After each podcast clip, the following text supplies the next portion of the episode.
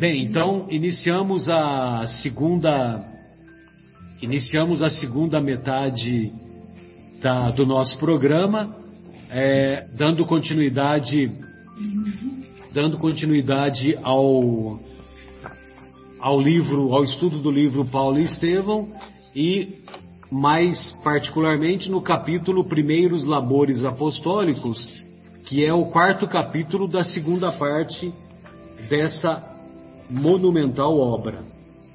Então nós vamos é, recordando né, do que nós discutimos na, na, no programa passado, em que o Saulo ele permaneceu na cidade de Tarso, o seu berço natal, durante três anos, durante três anos seguidos, já houvera permanecido no oásis de Dan, na companhia de Áquila e Prisca, também três outros anos, que foram anos muito importantes de disciplina, de reflexão, de estudo, de estudo profundo do Evangelho, né? Se é que podemos dizer isso, na companhia do, do Áquila e da Prisca.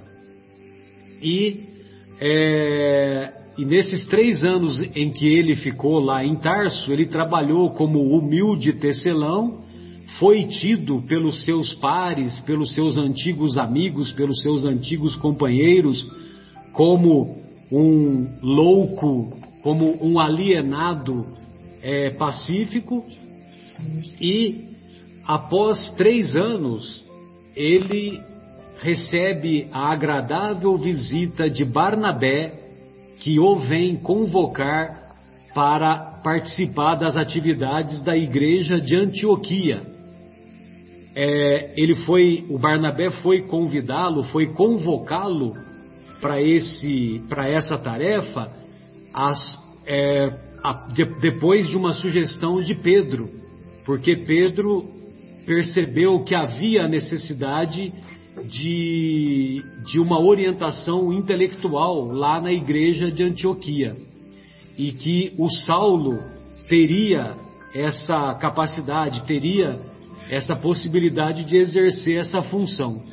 E ele vai até a igreja de Antioquia é, o Barnabé oferece a princípio a palavra, a palavra para o Saulo, só que o Saulo não se dá bem. Olha só, curiosamente, mais tarde ele vai se tornar um grande pregador, vai se tornar uma pessoa que exerce uma influência impressionante na conversão de inúmeras pessoas que vão cruzar a sua caminhada. E mas naquele momento ele tem uma travada, né? A sua a sua é, a sua oratória fica travada e ele não consegue exercer essa tarefa. Mas ele consegue exercer uma tarefa de orientação espiritual a tantos quantos procuram a igreja de Antioquia.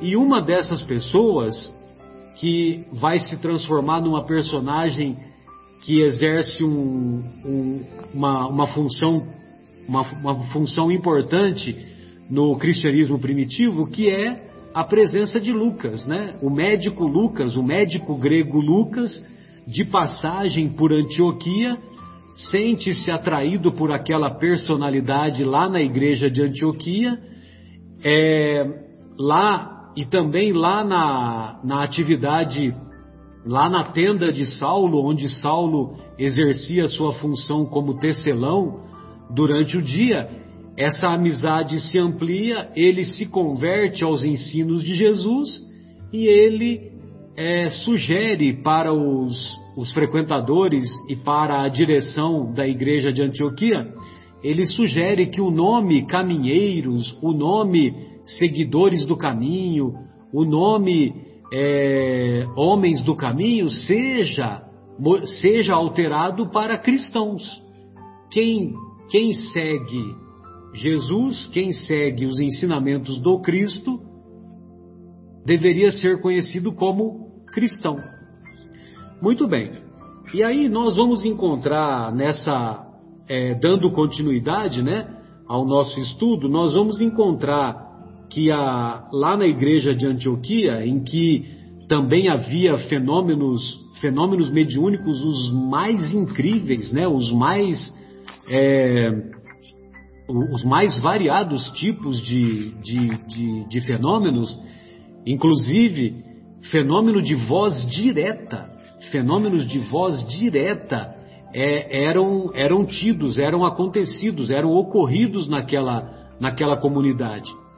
E fenômenos de voz direta, o Emmanuel vai dizer que era uma concessão da espiritualidade superior como, como reconhecimento, como mérito para aquela comunidade devido à fraternidade reinante. Então, naqueles grupos, naqueles grupos espíritas, naqueles grupos é, de seguidores verdadeiros de Jesus, em que reina a fraternidade, em que reina é, essa harmonia espiritual, essa harmonia de pensamento, essa harmonia de comportamento, há, sem dúvida que os céus concedem os mais variados tipos de mediunidade. Há uma facilidade para que esse intercâmbio se processe. Bem, e e lá na a igreja de Antioquia, então, ela, ela dava prosseguimento, né, continuava é, nas suas belas expressões evolutivas, e havia muitas, muitas profecias que ocorriam do, na, quando ocorriam as reuniões entre os frequentadores da igreja de Antioquia. E aí ele, o Emmanuel diz, né, sempre animados do Espírito Santo. E aí tem aquela famosa nota de rodapé, né? O que significa Espírito Santo? Aí o Emmanuel vai dizer assim: ninguém deverá ignorar que Espírito Santo designa a legião dos espíritos santificados na luz e no amor, que cooperam com o Cristo desde os primeiros tempos da humanidade. Então, o Espírito Santo é um conjunto de espíritos muito elevados, do mesmo nível, do mesmo patamar do nosso governador planetário. Bem, e o Ágabo era um desses desses profetas lá que frequentavam a, a, a igreja de Antioquia. E o, Ágabo faz uma profecia dizendo que tristes provações acometeriam a igreja de Jerusalém. E o Saulo insiste junto a Barnabé que essas profecias, que essas notícias fossem levadas até a igreja de Jerusalém. E, para surpresa de zero pessoas, daí a alguns meses, um portador da igreja de Jerusalém é, entrega uma carta lá de volta né, para Antioquia, dizendo dos acontecimentos que entristeciam Pedro e toda a comunidade de Jerusalém. Pedro escrevia na data em que Tiago, o irmão de João, filho de Zebedeu, Tiago havia sido condenado à pena de morte em grande espetáculo público. Os acontecimentos que culminaram com a morte de Estevão estavam se repetindo naquele momento. Houve um recrudescimento da, da perseguição, é, sobretudo devido às ordens de Herodes Agripa, Herodes Agripa, e aqueles judeus mais é, renitentes, mais teimosos, mais intolerantes mais intolerantes com os seguidores de Jesus, eles passaram a perseguir, a perseguir os seguidores de Jesus.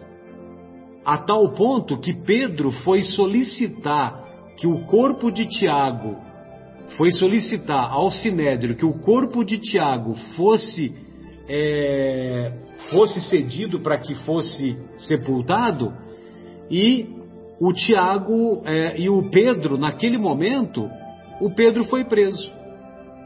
Ele foi preso e, sob a ação mediúnica sob a ação mediúnica, e essa passagem encontra-se também no Atos dos Apóstolos, né, na obra Atos dos Apóstolos, o Pedro, é, apesar de ter sido encarcerado, as portas foram abertas.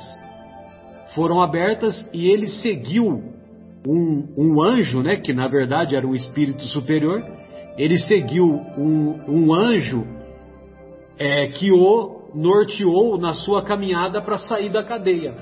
Aí ele vai até a igreja, até ele volta até a igreja de Jerusalém, a igreja do caminho, e ele não estava se importando muito, né? Ele não estava se importando muito de, de permanecer lá em Jerusalém. Mas quando ele viu os, o número de necessitados, o número de pessoas doentes que eram mantidas pela igreja, se ele percebeu que se ele ficasse lá, o, a perseguição à igreja seria, é, seria intensa, ele poderia ser preso novamente, dessa vez seria preso e condenado à morte, e certamente os doentes, os necessitados que eram socorridos e amparados pela igreja do caminho, é, perderiam, é, não, não teriam mais essa possibilidade, porque certamente a igreja, a igreja lá do, do caminho, a igreja de Jerusalém seria dizimada naquele mesmo momento.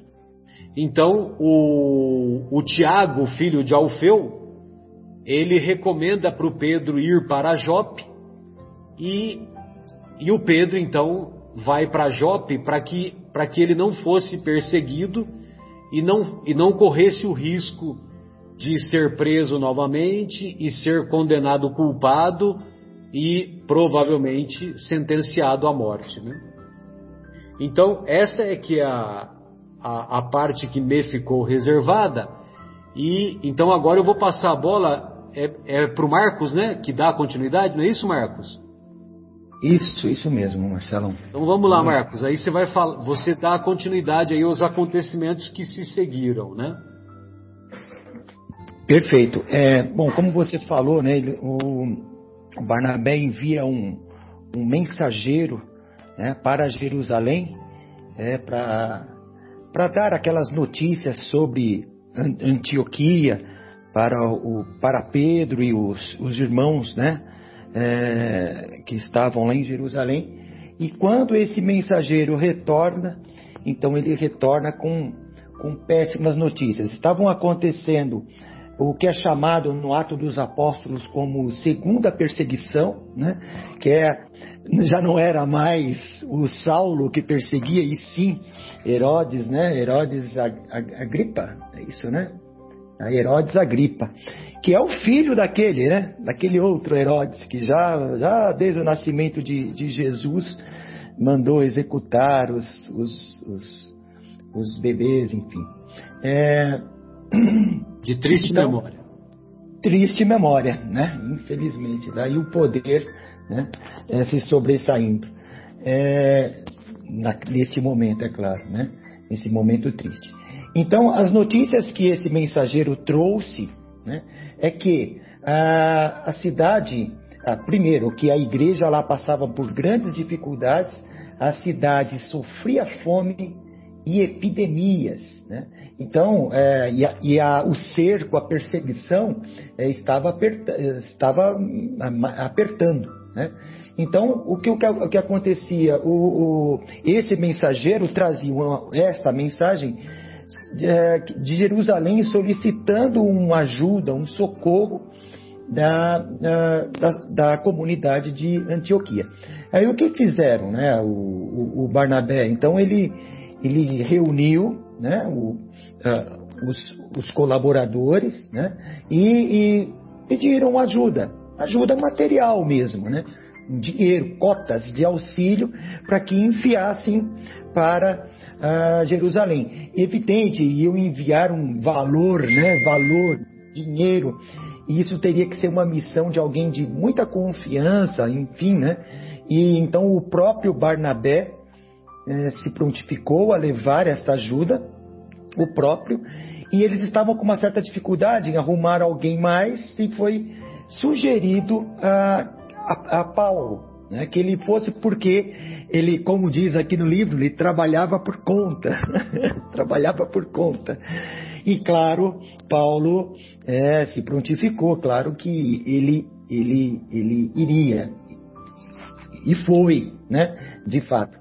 E saíram dois dias após né, recolher esses, essas ajudas, eles saíram, demandaram né, para é, Jerusalém corajosamente. Por quê? Ali, é, Antioquia de Jerusalém são 400, eu estava vendo aqui no mapa, até tirando uma medida, em torno de 450 quilômetros. Olha só, é, é chão, viu? Passando por locais nada seguros, né? E levando valores. Evidente que ninguém iria saber, claro, né? Mas olha o risco que eles estavam correndo, né? Então, é, seguiram, né? Foram para uh, Jerusalém, mas é evidente, chegando lá não encontraram Pedro, porque ele havia é, é, não mudado, mas se movido e teria ido para Jope em função dos acontecimentos, até que o próprio é, Marcelo é, também citou, né, que ele foi solicitar o cadáver do Tiago e acabou ele, ele sendo preso pelos criminosos sequazes de Herodes, olha, criminosos. Então, olha que, que, coisa, né? O crime querendo fazer a justiça. Que justiça é essa, né? É, é criminosos palacianos, né? Sequaz é palacianos, né? Uhum, do palácio de Herodes, né? Hum, foi incrível, né? É, então chega lá, o, o Pedro realmente foi preso. Isso está bem aqui também no Ato dos Apóstolos, né? Eles, o Ato dos Apóstolos descreve bem essa passagem, até talvez com um pouquinho mais de detalhe até do que está na obra do Emmanuel, porque ele diz que Pedro foi, foi algemado entre guardas, né? Que esse anjo é, aparece para Pedro, toca-lhe o lado, o ombro, algo assim, acordando e imediatamente essas algemas são, são soltas. E ele pede para que Pedro vista-se, vista um manto, a cabeça, cubra a cabeça e siga ele. E assim eles passam por outros, é, porque eles estavam guardando por quatro guardas, quatro, quatro conjuntos de guardas. Eles passam pelos quatro, pelos quatro guardas e chegam a um portão. Esse portão simplesmente se abre as, ali os cadeados ou enfim as correntes se abrem e eles e eles saem. Então é, é, é, é, é também é, narrado assim no Ato dos Apóstolos. E o que acontece? Herodes manda executar todos os guardas que estavam naquela noite lá guardando Pedro. Olha só, olha a crueldade, né? É, enfim, aí uh, aqui, deixa me ver aqui para concluir. Assim, é, foi libertado, né? Então o, o, o Pedro foi. É, teve aí os amigos, né, os, os apóstolos, é, relutavam para que ele fosse para Jope e evidente que ele, ele, ele vai. A princípio ele não queria, mas ele vai porque ele pensa o seguinte: a presença dele naquele momento iria agravar muito mais. Evidente que sim, ele seria facilmente encontrado ali e provavelmente poderiam prender todos que estavam ali na, é, dando aquela assistência àquele, àquela grande população que estava precisando de ajuda. Então é evidente que ele vai para Jope, deixando ali o, o local que estava trabalhando ainda pelos necessitados. Era isso aqui então a minha, a minha participação. Desculpe, viu, Marcos, que eu, eu, me confundi, eu entrei um pouquinho na sua seara também, né? Na parte que era sua, né? Sem problema algum, foi ótimo. Obrigado, você bem, bem lembrado aí que o Atos dos Apóstolos dá mais detalhes, né? Da, é, da saída da do Pedro, né? É, da libertação de Pedro. Provavelmente ele teve uma, uma visão espiritual, né? E, o, e essa visão espiritual, o, o, o espírito que o acompanhou, ele foi, foi guiando ele mesmo, né? Sem que tinha que passar por quatro, quatro portarias, né? Entre aspas, né? É. E ele, assim, quando o Espírito pede para que ele coloque um capuz, né? Um cubra a cabeça, né? coloque um manto E assim, ele passou praticamente, digamos, imperceptível por aqueles que estavam ali. Né? É lindo isso, hein? Impressionante. É impressionante. Muito bom. Ô Adriana, gostaria de ouvi-la, querida, na, no, na sequência aí dos, dos acontecimentos e de suas reflexões, né? Bom, a, a parte que eu, que eu fiquei aqui de, de ler né, e trazer para nós é já a parte onde fala um pouquinho de Tiago, né, que ficou ali provisoriamente uh, na Igreja do Caminho, enquanto Pedro estava uh, preso, né? Então fala que ele já estava, ele tinha atitudes de profundo ascetismo, né? Era um regime de autodisciplina espiritual. Ele estava impressionando a mentalidade das, é, popular ali, né, da sua região e criando ao seu entorno uma atmosfera de muito respeito, né? Então ele era praticamente intocável. Então isso manteve ali na, na Igreja do Caminho, uh, dando continuidade aos trabalhos. Lógico que a gente vai ver um pouquinho mais à frente que de uma forma muito diferente daquilo que era a estrutura original, né? E aí fala que quando Pedro, né, é, como o Marcos falou, né, foi, ele acaba sendo conduzido até a igreja e fala que é, mais vendo a casa cheia de famintos, enfermos, mendigos, ele vê que ali naquele momento ele ia ter que ceder a direção da casa para o Tiago para não agravar ainda mais a situação dos assistidos, né? Então duas coisas que eu achei aqui engraçada, né? É, Pedro, né, no caso aqui Emmanuel, fala que ele foi conduzido à igreja, mas vendo a casa.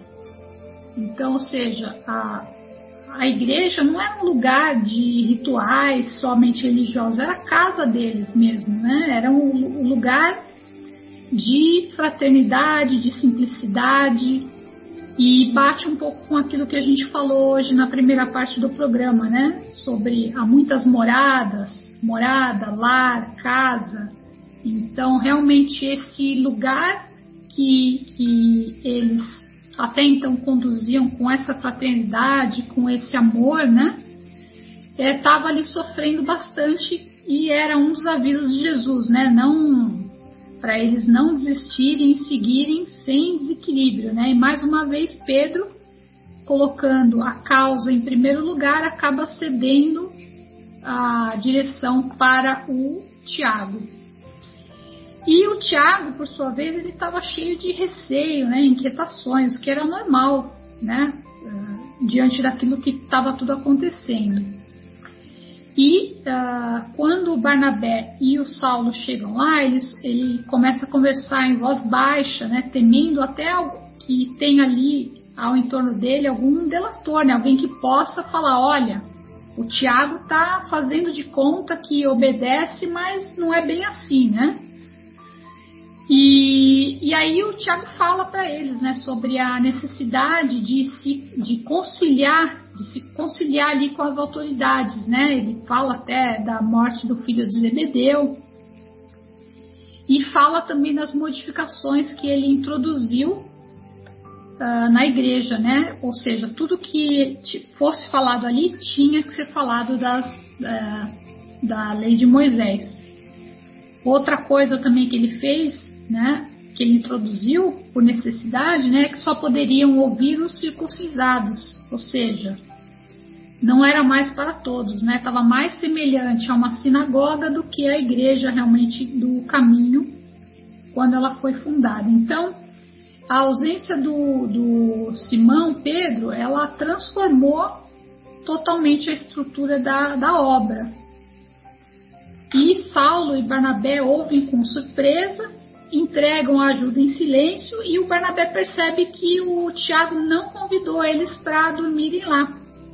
Achou estranho, né? Falou, bom, pensou, né, com ele mesmo. Ele não convidou a gente para se hospedar aqui e eles acabam indo procurar é, a hospedagem na casa da irmã dele, Maria. E o Emmanuel fala aqui, né, que é a mãe do futuro evangelista.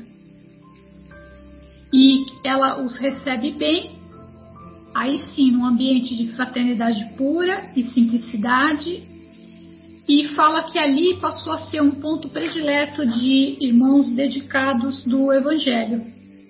E aí eu vou parar aqui, que agora o Bruno continua com essa, essa parte aqui do, do estudo. É, a mãe do Marcos é a Maria Marcos, né? Maria Marcos, exato. Exato. E a, aí a casa dela foi. Ela, ela, ela acabou se transformando numa. Na, na verdadeira reunião reunião do, dos, dos seguidores de Jesus, mas uma reunião assim com ampla liberdade do Evangelho, né? Sem, sem aquele apego que o, que o Tiago, filho de Alfeu, é, foi colocando cada vez mais as restrições lá na Igreja do Caminho, é, sobretudo com, com o objetivo de, de agradar as autoridades, né? Para que as autoridades deixassem ele trabalhar, é, vamos dizer assim, na assistência a, aos necessitados, né? Nós vamos ver que a princípio a gente tem até raiva, né, do, dessa atitude do filho de Alfeu, né, do, do Tiago, filho de Alfeu, mas lá na frente a gente vai compreender, né, que houve mais houve mais sabedoria do que propriamente é, do que propriamente vamos dizer assim um certo fanatismo da parte dele, né? É. Mas mas a princípio a gente fica a gente torce o nariz, né, para essa atitude do, eu, eu, do Tiago, né? Acho que desde o começo do livro a gente já começou com alguns trechos que já deixaram uma pulguinha atrás da orelha exato, e a gente começou a aprender que vamos fazer igual Jesus, né? Quem somos nós para tirar a primeira pedra, né? Exato. Ô Bruno, mas aí na, na sua parte aí tem uma, um acontecimento muito legal, né? Do, do convite, né, que os, o Barnabé vai fazer para o Marcos, né? Marcelo, assim, essa parte que você falou do Tiago aí em relação à, à Casa do Caminho, eu não sei, eu, eu, eu, vejo um pouquinho diferente. Eu acho que tanto os fariseus quanto Tiago, eles, eles meio que se ajudavam porque a Casa do Caminho, ela dava conta das pessoas necessitadas que vagavam pela, por Jerusalém é, sem muito apoio. E, e, e, o, e, o, e o Tiago e a Casa do Caminho dava resolução para isso daí. Então, para eles era uma boa troca. E o Tiago, é, por sua vez, ele tentava adaptar uh, o Evangelho e a Casa do Caminho aos costumes também do, do, do farisaísmo, né? Farisaísmo. Então, é, eu vejo que existia essa conexão entre eles. Mas, enfim, é, Barnabé vai à casa da sua irmã, como você se referiu, Maria Marcos, que era mãe do Marcos, João Marcos Evangelista, né? Nessa época muito jovem, é, eles se sentem muito bem lá, Saulo se sente muito bem porque é, percebe que era é, um ambiente de afabilidade, de carinho, de acolhimento, né? Como ele viu, como ele tinha visto lá em Damasco, né? Quando ele, ele foi acolhido por aqueles irmãos também do caminho lá, que foi o início da trajetória dele. É, e esse, isso daí também figurava a casa do, do, do, da Maria Marques, figurava como um ponto predileto para aqueles que se dedicavam exclusivamente ao, ao, ao estudo do Evangelho do, Mestre, né? É, porque se fazia num ambiente de fraternidade pura e com simplicidade, e era isso que realmente contava. E além disso, Maria Marcos, quando percebe que isso acontecia na casa dela, já coloca à disposição todos os seus bens, né? E abre as portas para as reuniões evangélicas, demonstrando também o seu altruísmo, né? O seu, o seu empenho, né? E a sua dedicação. E demonstra a vontade de que seu filho João Marcos acompanhasse Barnabé e, o, e, o, e Saulo é, para a igreja de Antioquia, né? que ele fosse junto e que de lá pudesse aprender, porque ela diz que gostaria de dar o filho dela, jovem, a Jesus. Né? Então, ela, ela gostaria de dar o seu filho para Jesus. Isso também muito bonito da parte da, da, da, Maria Marcos, além de todo esse suporte, desse apoio que ela vinha dando para a igreja do caminho de Jerusalém. É, Saulo, é, ele já assume o papel de entrevistador nesse momento e já indaga diretamente a João Marcos, né? Mas você está preparado, né? Você está preparado para trabalhar para Jesus, né? Saiba que o trabalho é árduo, é, vai ser um trabalho muito difícil e que se a glória mundana apenas chega após o serviço, imagine para servir Jesus, né? Então ele compara aí a glória mundana é, que só aparece quando o serviço é concluído é, com o, o, o, Marcos, João Marcos, se dedicar ao trabalho do Cristo. Né? E fala também que na terra né, todas as glórias passam, mas que Jesus é eterno. Né? Então ele termina essa explicação para Marcos e Marcos meio que acanhado, meio com né, com receio, mas ele diz: Não, eu estou preparado. E aí nós vamos ver aí no. Aguardemos, no né? Aguardemos é. os próximos acontecimentos, sobretudo da primeira viagem, né? Da primeira é. viagem de Paulo e Barnabé na companhia de, de João Marcos, né? Verdade. Muito bem. Obrigado, Bruno. E aí, Mauro, como é que, como é que você viu aí esse, esse, é, essa, esse, essa perquirição, né, que o Saulo fez pro pro pro João Marcos, né? Então, meus queridos, é, eu acho interessante nesse nós, nós estamos num ponto da, da obra, né, em que o Saulo realmente aparece como aquele sujeito que tem importância fundamental no cristianismo nascente, né? porque tanto é que ele está entrevistando praticamente né, um futuro é, evangelista. E só o fato de Pedro também tê-lo requisitado já demonstra que a importância dele no cristianismo nascente é fundamental. Então, acho que esse é um ponto que é, é, é, é bem focado, né, bem interessante nesse, nesse trecho do, da obra. É um momento que ele arregaça as mangas e Exatamente. vamos lá, né? Vamos. Vamos deixa que a bola está comigo agora. É. então, aí quando eh, ele entrevistando né, o, o Marcos, e, e aí ele vê todo o empenho que a mãe faz para que ele seja um novo evangelista, ele começa a fazer algumas considerações, como já foi feito aí na, na última colocação do Bruno, para ver se realmente era aquilo que, que ele queria e se ele sabia onde é que ele estava entrando, né? Ele tinha que entrar de corpo e alma e de coração no negócio, né? Porque a barra era difícil por tudo que acontecia, pelo que tinha acontecido, inclusive é, recentemente com, com Pedro, né? Ele tinha que entrar de corpo e alma no negócio, né?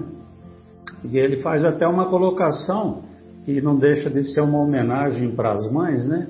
Toda mãe quer o bem do seu filho. Qual mãe não quer o bem do seu filho? E quer um bem maior do que estar junto com Jesus? Então, ele faz essa colocação que é, que é bem bacana, né?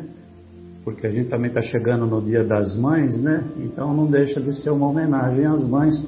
Toda mãe ama profundamente e quase mais do que tudo, o seu filho e quer que ele esteja junto com Jesus.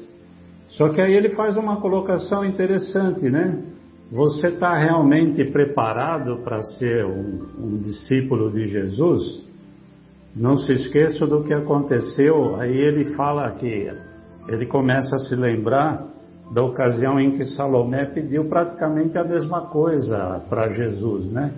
Que é relatado lá em em Mateus, no capítulo 19, que Jesus promete um lugar de honra do, a, do seu reino para seus, de seus doze discípulos.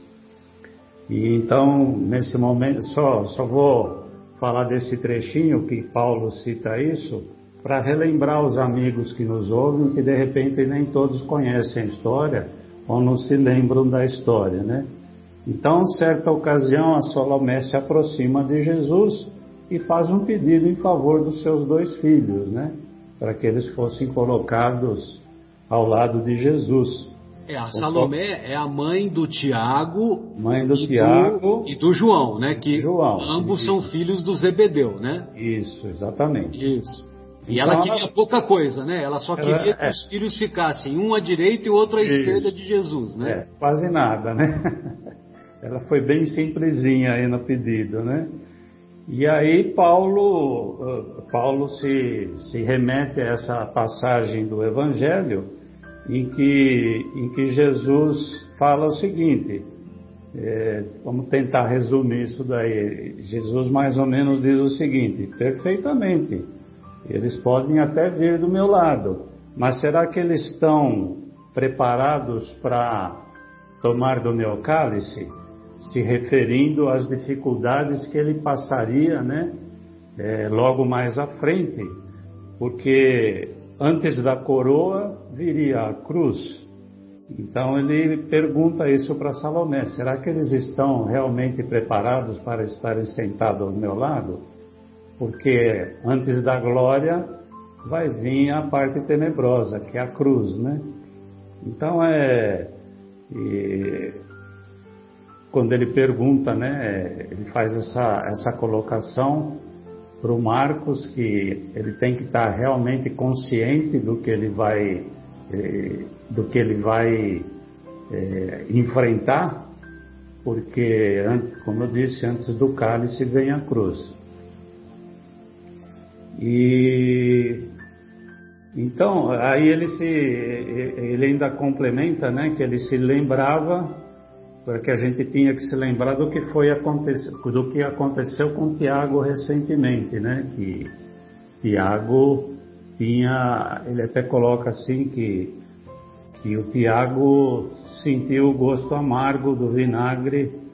É, deixa, deixa eu tentar ler aqui para mim não perder muitas. Ele fala assim: e ainda agora vimos que o cálice reservado ao Tiago continha vinagre tão amargo quanto o da cruz do Messias.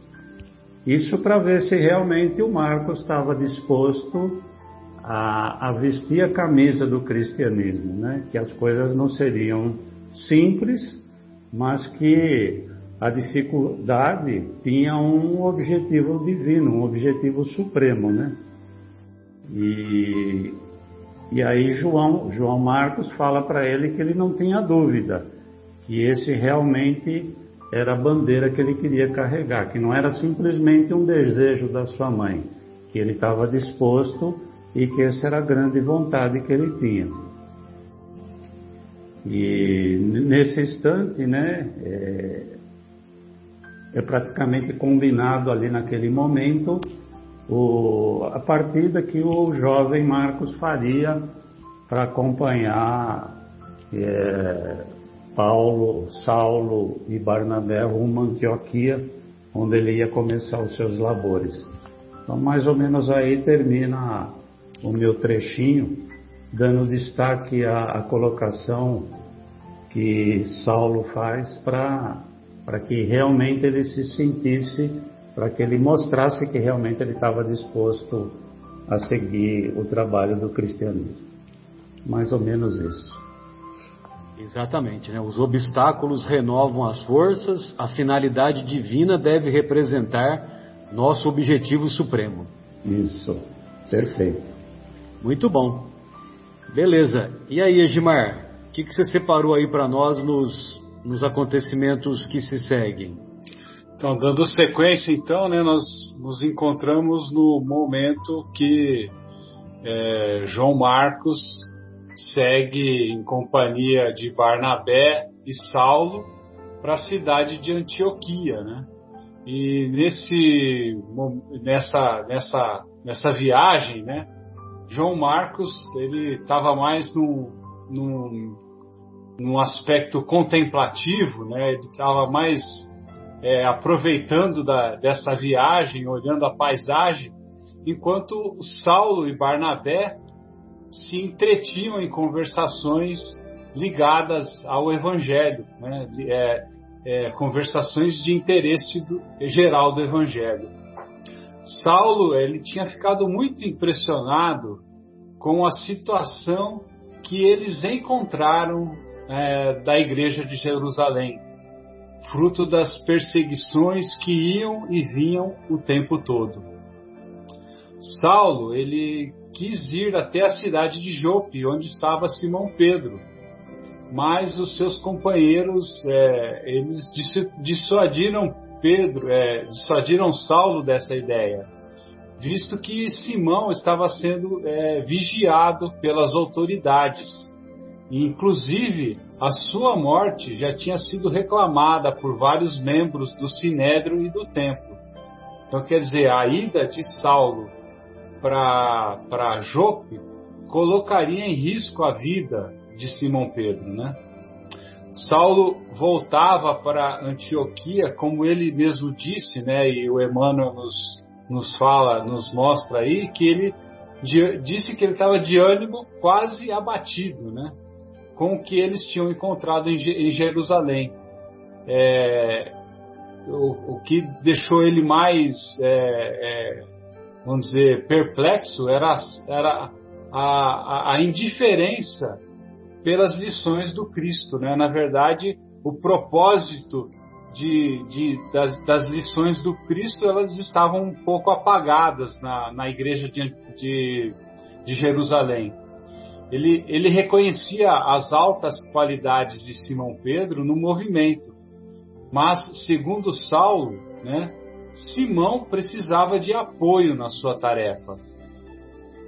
E nesse, nessa conversa entre Saulo e Barnabé, Barnabé então coloca que na, na visão dele, primeiro ele, ele confiava em Cristo, e depois em Pedro, né, como querendo dissipar esse sentimento de apreensão de Saulo. Mas Saulo ele estava é, é, ele estava com uma posição muito firme, né? Então Saulo ponderou que até mesmo o mestre, antes de começar a sua obra, escolheu doze apóstolos para suportar a sua obra, mesmo que eles é, tenham tido as suas falhas e não corresponderam plenamente à expectativa do mestre. Então, da mesma forma, segundo a visão de Saulo, Simão precisava de apoio. E ele diz o seguinte: Como sabemos, dos doze amigos de Jesus, quatro ficaram em Jerusalém. João foi obrigado a retirar-se. Felipe teve que abandonar a cidade com a família. E Tiago volta aos poucos para as comunidades farisaicas, né? ponderando que Simão estava praticamente sozinho, sustentando uma tarefa hérculea em Jerusalém, que, como nós já vimos, a cidade sofria fome e epidemia, com inumerável fila de famintos e doentes. Então a tarefa lá era gigantesca. Essa, é, essa visão de análise crítica e questionadora de Saulo é um embrião de uma mudança muito importante no movimento cristão de então, que irá fomentar as viagens de disseminação do evangelho aos gentios. Então, era isso que eu tinha para colocar nessa passagem aqui. Muito bom. E certamente essa viagem de retorno do, de Jerusalém para Antioquia, essa viagem serviu para. foi muito útil para trazer uma, uma inspiração superior aí ao nosso querido Saulo, né? Que já estava em plena sintonia com, com os benfeitores espirituais, né? E, e qual foi essa reflexão, então, Afonso? Conta aí para nós.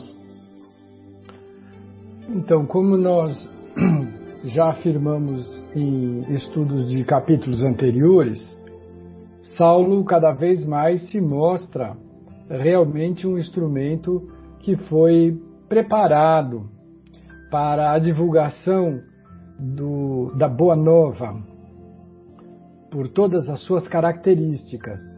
E o Emmanuel, de forma muito elegante, nós não podemos deixar de observar, ele coloca assim: Saulo é, tem uma ideia que parece vir de mais alto. Ou seja, ele não se jacta do que ele está falando. Ele está interessado no resultado positivo da tarefa. Então, como Marcelo comentou, quando você sintoniza com o objetivo superior, na verdade você se liga em rede a todas as consciências que estão vinculadas àquele objetivo. Dessa forma, nós sabemos que ninguém mais, ninguém menos do que Gesiel e Abigail eram parte da equipe de suporte espiritual de Saulo. Porque aqui nós não estamos falando de uma tarefa individual, nós estamos falando da divulgação do, do mais precioso conteúdo que recebemos diretamente do Cristo, do seu Evangelho de luz. Então é justo que forças muito intensas estivessem atuando, como foi o caso do Espírito que materializa-se para libertar Pedro. Era importante que Pedro sobrevivesse àquele capricho do, do dirigente daquele momento. Dessa forma, Saulo começa a discorrer para Barnabé que, na sua limitação, Barnabé se espanta com a colocação dele. Porque nós estávamos até agora falando de um evento intramuros de Jerusalém. Eram os hebreus falando para os hebreus. Mas agora Saulo, vendo a situação, ele diz: Olha, a mensagem do Cristo não pode depender só dos israelitas. Por quê? Eles estão engessados por um conjunto de procedimentos que eles criaram em torno das revelações. Até o Emmanuel usa uma expressão que eu tive que ir lá procurar no Dr. Ansilosados. Eles estão ansilosados. Vocês já ouviram falar isso alguma vez? Aprendi hoje também. Ansilosados é uh, privados de movimento. Eu usei modernamente o engessados que não dá evolui, exatamente. A, a mesma impressão. Então, numa análise de Saulo, ele diz: olha, as limitações são muito grandes.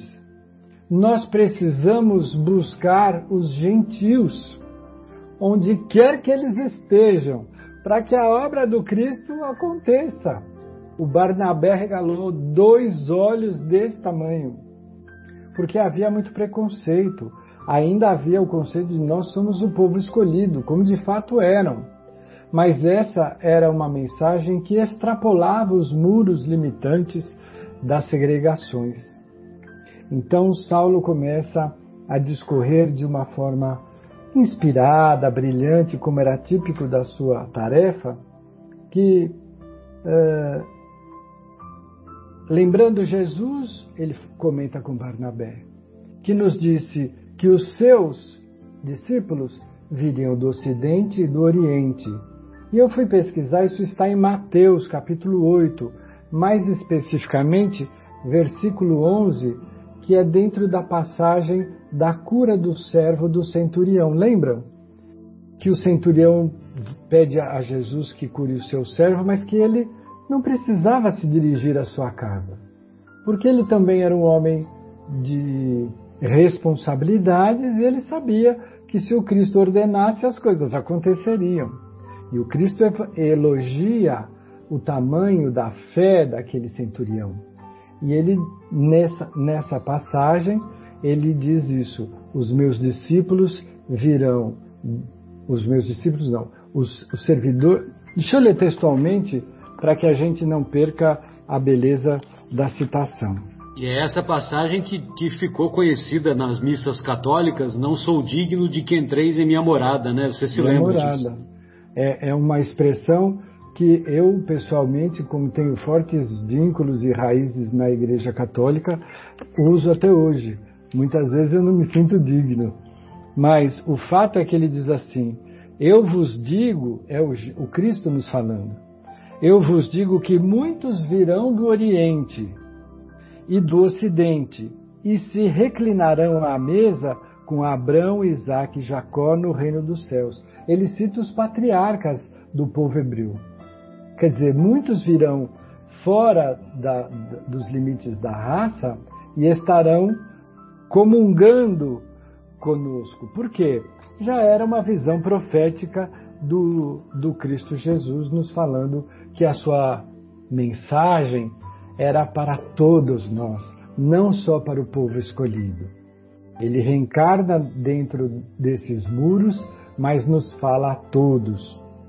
Muito bem. Então, Saulo usa isso como argumento para dizer: olha, o próprio Cristo falou que viriam dos dos dois lados da terra, é, atrair novos discípulos, onde quer que se encontrem, agora é prioridade. É, com o espanto de Barnabé, Saulo fala: Eu sei que isso não acontecerá sem lutas, sem muitas dificuldades. E aí nós estávamos meditando a respeito dos comentários dos amigos que falavam a respeito desse aspecto. Né?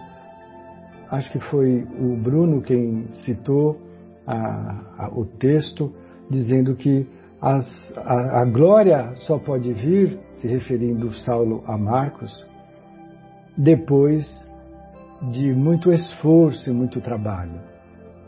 A glória do mundo vem assim, e a espiritual de forma mais profunda. Eu gostaria de aproveitar a oportunidade para dizer que todos nós temos por atavismo uma dificuldade de enxergar um aspecto da realidade. Nós achamos que as conquistas espirituais, os frutos espirituais, ainda pensamos que eles vêm por obra e graça divina. Que um gesto milagroso da espiritualidade superior faz com que nós sejamos misteriosamente enriquecidos com os resultados do amadurecimento, do crescimento espiritual. Na verdade, nós temos hoje revelado pela doutrina dos espíritos a lei do progresso, a lei do trabalho, a lei de adoração, que nos explica que nós só tiramos alguma coisa do esforço, do trabalho. Que tudo que nós conquistamos é fruto do nosso empenho. Busca e acharás. Bate a abrir-se-vos-á. Procura e você encontra. O Cristo cansou de nos dar orientações e sinalizações de que nós só seremos herdeiros das nossas próprias obras. Então, aqui, o Saulo fala para o nosso amigo Barnabé que ele sabe que as confusões serão bem grandes. Eu vejo, eu presinto tempestades, eu posso melhor do que ninguém falar. Ele foi um produtor de tempestades, ele tinha um, toda uma estrutura que ele soube muito bem manejar para perseguir aqueles que ele achava que eram inimigos. Depois se convence do oposto e se integra maravilhosamente. Muito bem. É, na tarefa cristã, atender doentes, ofertar leito de repouso aos menos felizes, não é toda a tarefa. Olha que sabedoria de Saulo, né? Por quê? A iluminação do espírito deve estar em primeiro lugar. Nós temos aqui os dois aspectos que são muito importantes: o aspecto material e o aspecto espiritual. Mas, devido à nossa origem, à nossa essência ser de cunho espiritual, nós precisamos valorizar e priorizar as conquistas do aspecto espiritual. Servir aos necessitados é uma obrigação dos que se filiam às hostes cristãs, principalmente porque isso nos torna seres úteis, nos impede individualmente de dormirmos demoradamente sobre as solicitações do egoísmo, da vaidade, do orgulho, que ainda são nossas principais pedras de tropeço. Quando você se dedica ao próximo, oferece os seus recursos, sejam eles quais forem, você está exercendo a atividade do representante do amor. Você está pondo o amor em ação. Você está sendo caridoso. E quando isto acontece, nós eliminamos, minimizamos diminuímos a nossa sombra e a nossa tendência, ainda devido à nossa faixa de evolução, de sermos autorreferenciados e centrados. Então, o, o, nosso amigo Saulo, ele fala mais uma coisa que eu achei que é lapidar, que nós precisaríamos ler todo dia. Se o homem trouxer o Cristo no seu íntimo, ou seja, a proposta do Mestre Jesus, o quadro das necessidades seria modificado. Exatamente o que eu acabo de comentar. Né? Quando você põe como prioridade ser útil, você já não se atormenta mais porque você não tem aquilo que você acha que precisa ter, que merece ter que deveria ter para ser mais respeitado, para ser mais feliz, ou seja lá o que for. A compreensão do Evangelho do Cristo, a exemplificação do próprio Mestre, renova as noções de dor e sofrimento. Então, vamos lá pensar na, no caso do, de uma criancinha, né? Porque nós somos criancinhas espirituais, mas nós, como adultos, achamos as bobagens de criança muito engraçadinhas. Então vamos analisar por esse aspecto. A criança está doente com dor de garganta, adora sorvete. E aí ela vira para você que é pai, que é mãe, fala assim: Papai, eu quero esse sorvete que eu estou vendo meu amiguinho chupar ali tão gostosamente. E você, para prevenir a saúde do seu rebento, você fala: Não, filhinho, hoje o papai não vai dar. Aí a criança se atira no chão, se joga contra a parede, porque hoje as criancinhas têm alguns impulsos que faltam um pouco de limite, né? Então eles fazem um escândalo e falam assim: Você não me ama, você não gosta de mim, você me detesta, eu não quero mais ter você de pai. Aí o pai vai para o quarto e chora: O que, que eu fiz de errado? Mas muitas vezes a nossa noção de dor e sofrimento nós achamos que estamos sofrendo porque a nossa sombra está sofrendo. O, a, o nosso aspecto material está sofrendo. E esse é o grande convite do Pai de amor para que nós superemos a nossa materialidade e conquistemos princípios de cunho espiritual. Então, às vezes, a gente acha que sofre porque não tem carro novo, casa nova, é, celular novo, computador novo, com o dólar com o preço que está. E a gente fala assim: meu Deus, como eu sofro. E aí, hoje, você vê pelas redes sociais os, as grandes organizações não governamentais socorrendo os refugiados, os esfaimados, os limitados, os excluídos, e te pedindo uma migalha, doe um pouquinho do que você tem sobrando. E você está infeliz, sofrendo, porque você quer um XPTO 32 e já saiu 32 e você tá ainda tem, tá no 29. E aí você fala, ai, eu sofro. Sofre aquela criatura que não tem abrigo, não tem teto, não tem pé, não tem mão para falar, para trabalhar. Ou seja, a visão de dor e de sofrimento com o Cristo muda. Nós precisamos é, renovar a nossa visão, a, as nossas escolhas e acompanhar o raciocínio de Saulo na conversa com Barnabé, entendendo que ele continua dizendo o necessitado encontraria recursos no seu próprio esforço. E o doente sentiria na enfermidade mais longa um escoadouro das imperfeições.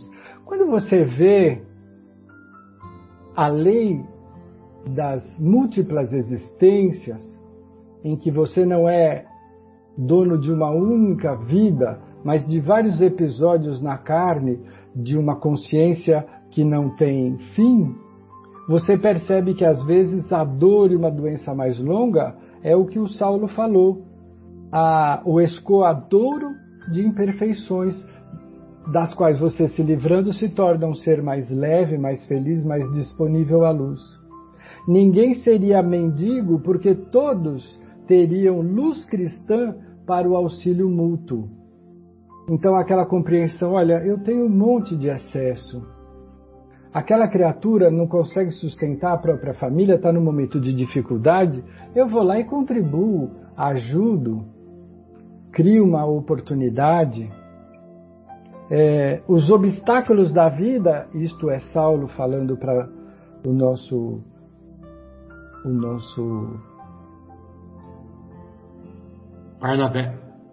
Querido Barnabé, seriam amados como corrigendas benditas de um pai amoroso a filhos inquietos. Eu achei isso tão elegante. Olha que Saulo não é um, um, uma criatura de elegância. Ele é direto. Ele às vezes é tosco, rude. Mas ele fala uma coisa que eu vou até repetir. Os obstáculos da vida seriam amados como corrigendas benditas de pai amoroso a filhos inquietos. Nós, nós somos os filhos inquietos. Então, quando chega uma dor, uma limitação, ao invés de dizer Deus não me ama como a criancinha do sorvete, você vai dizer Pai, obrigado por essa busca de correção dos defeitos que eu ainda tenho dificuldade de eliminar. Que bonito, né, Marcelo? Sem dúvida. Esse pensamento final dele aí é, é bem estimulador, né? Bem nos dá muita força, né? Se encararmos dessa maneira. Muito bom. Fabinho, gostaria de ouvi-lo, querido. É, sabe, é, Afonso, é, há muitos anos eu participava de uma reunião mediúnica e tocando um pouquinho nesse ponto né, que você comentou aí da é, que Saulo falou assim a iluminação do espírito em primeiro lugar né e eu gostei do, da sua reflexão. Sua reflexão foi assim nós somos espíritos né, em essência nós não somos matéria em essência então é, a iluminação do espírito em primeiro lugar. Né? E aí criou é, é, essa reflexão criou um certo conflito em mim à primeira vista, né? Falei assim, nossa. Aí eu lembrei dessa reunião mediúnica que aconteceu lá.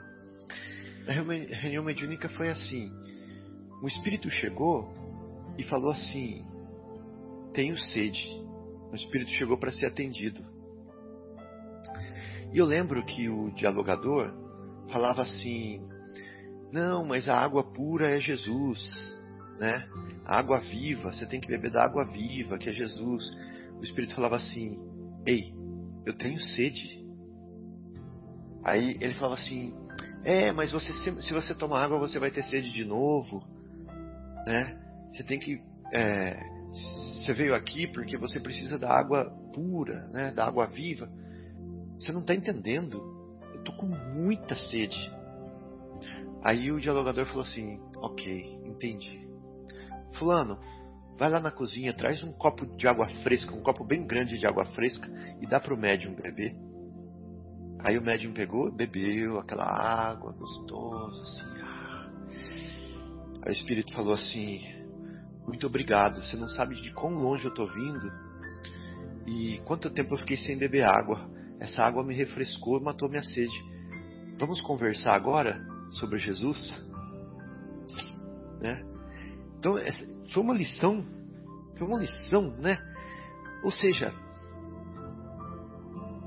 a iluminação do Espírito não ficou em segundo plano em nenhum momento. Ela era o objetivo final e ela foi alcançada, né? Mas às vezes uh, você tem que atender aquela necessidade básica, né? Ali do, do, do corpo, mas não significa que a primeira necessidade continua sendo a do espírito, porque depois que você tomou água você vai para para essencial, né? Que é a do espírito. Ou seja, uma é o meio para chegar na outra, que é a mais importante, que é a essencial, né? Então, é, achei muito legal essa passagem, acho que é, cabe aqui, né? Agora, a, a parte que me coube, nós vamos falar da preocupação de, de Paulo, né? com a com a depreciação da mensagem do, do Cristo. É disso que nós vamos falar aqui. Ele se preocupou com duas coisas. Uma, a mensagem ia ser extinta. E a outra coisa que ele se preocupou é a mensagem ia ser deturpada. O que, que nós temos que fazer para a mensagem não ser extinta? E o que, que nós temos que fazer para a mensagem de Jesus não ser deturpada? Para a mensagem de Jesus não ser extinta, ele falou assim: nós precisamos universalizar sua mensagem. Nós precisamos não restringi-la a a uma região. Nós precisamos não restringi-la a uma cultura. Nós precisamos não restringi-la a uma raça. Né? Principalmente restringi-la no local onde ela é mais combatida. Se nós fizermos isso, ela vai ser exterminada, ela vai ser extinta. Então nós temos que encontrar outras vias, outros caminhos, outros lugares, outros, né? Outros ares para essa mensagem. Essa foi a primeira coisa. Então ele fala assim, ó, depois da morte de Simão, os adversários dos princípios ensinados pelo mestre acharão grande facilidade em deturpar as anotações de Levi. Né? Agora ele está falando de deturpar. Então, aí ele fala assim: ó, os pósteros hão de rebuscar muitas vezes a tarefa que nos foi confiada. Essa palavra aqui, póstero, também tive que olhar no dicionário. Imaginei né, o que ela seria, porque é de pós, de depois. Mas os pósteros é justamente isso, né? Os que virão depois, né? hão de rebuscar muitas vezes a, a tarefa que nos foi confiada. Ou seja, vão meter o dedinho aí, vão, de, vão acrescentar, vão adensar e muitas vezes vão dar uma mudadinha nas coisas. Ele já estava prevendo isso. Então o que, que nós temos que fazer? A solução, nós temos que diversificar as fontes. Como? Através de outros evangelhos. Então, olha que interessante. Foi daí que nasceu, né? Ah, aí nasceu, nasceram os outros três evangelhos, vamos dizer assim, desse pensamento de, de, de Saulo.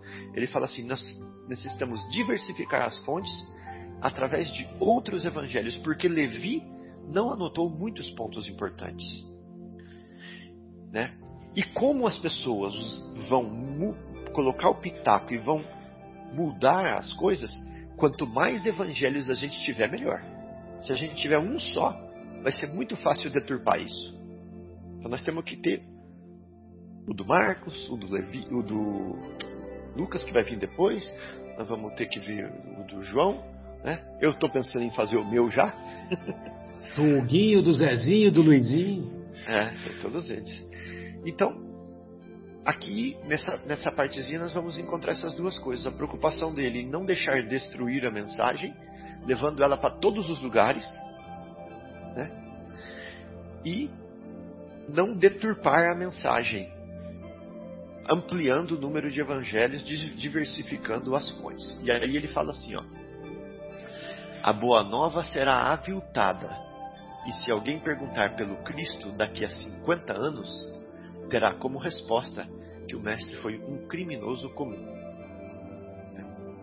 Ele fala assim: restringir o evangelho a Jerusalém será condená-lo à expiação.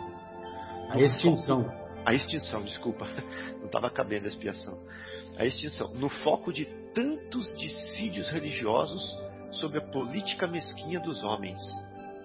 Necessitamos levar a notícia de Jesus a outras gentes, ligar as zonas de entendimento cristão, abrir novas estradas. Será mesmo justo que também façamos anotações do que sabemos de Jesus e de, de, e de sua divina exemplificação? Ou seja, devemos fazer anotações do que sabemos de Jesus. Outros discípulos, por exemplo, poderiam escrever o que viram e ouviram, pois, com a prática, vou reconhecendo que Levi não anotou mais amplamente o que se sabe do Mestre. Então ele próprio foi ouvir a Maria, né, a mãe de Jesus. Ele próprio é, foi saber de coisas que, que Levi não tinha falado. Há situações e fatos que não foram por ele registrados. Não conviria também que Pedro e João anotassem suas observações mais íntimas? Não hesito em afirmar que os pósteros hão de rebuscar muitas vezes a tarefa que nos foi confiada. E nós sabemos que é, que Marcos, João Marcos, que nós vimos hoje aqui, tem uma relação muito forte com Simão Pedro também. Simão Pedro é, chega a chamá-lo de filho, né, algumas vezes. Né. Então, nós podemos pensar assim que Marcos escrevendo seguramente tem uma influência muito grande de Simão Pedro, que era aqui um dos desejos de Paulo de Tarso. Né. É, de que Pedro também escrevesse. E mais para frente João acabou escrevendo também. E depois ele próprio, Paulo, através de Lucas, influenciando altamente a Lucas, né? Bom, então é isso. E, e assim ele conseguiu. Graças a ele, a mensagem não foi destruída e graças a ele, a mensagem não foi deturpada. Muito bom. E esse diálogo se deu justamente no, na viagem, na companhia daquele que seria, sem o saber, seria mais um evangelista, né? Que é o João Marcos, né? Exatamente. Muito bom. Pessoal, agradeço de coração mais essas reflexões, né? E encerramos o nosso programa, retornando na próxima semana com a continuidade. Um grande abraço. Tchau.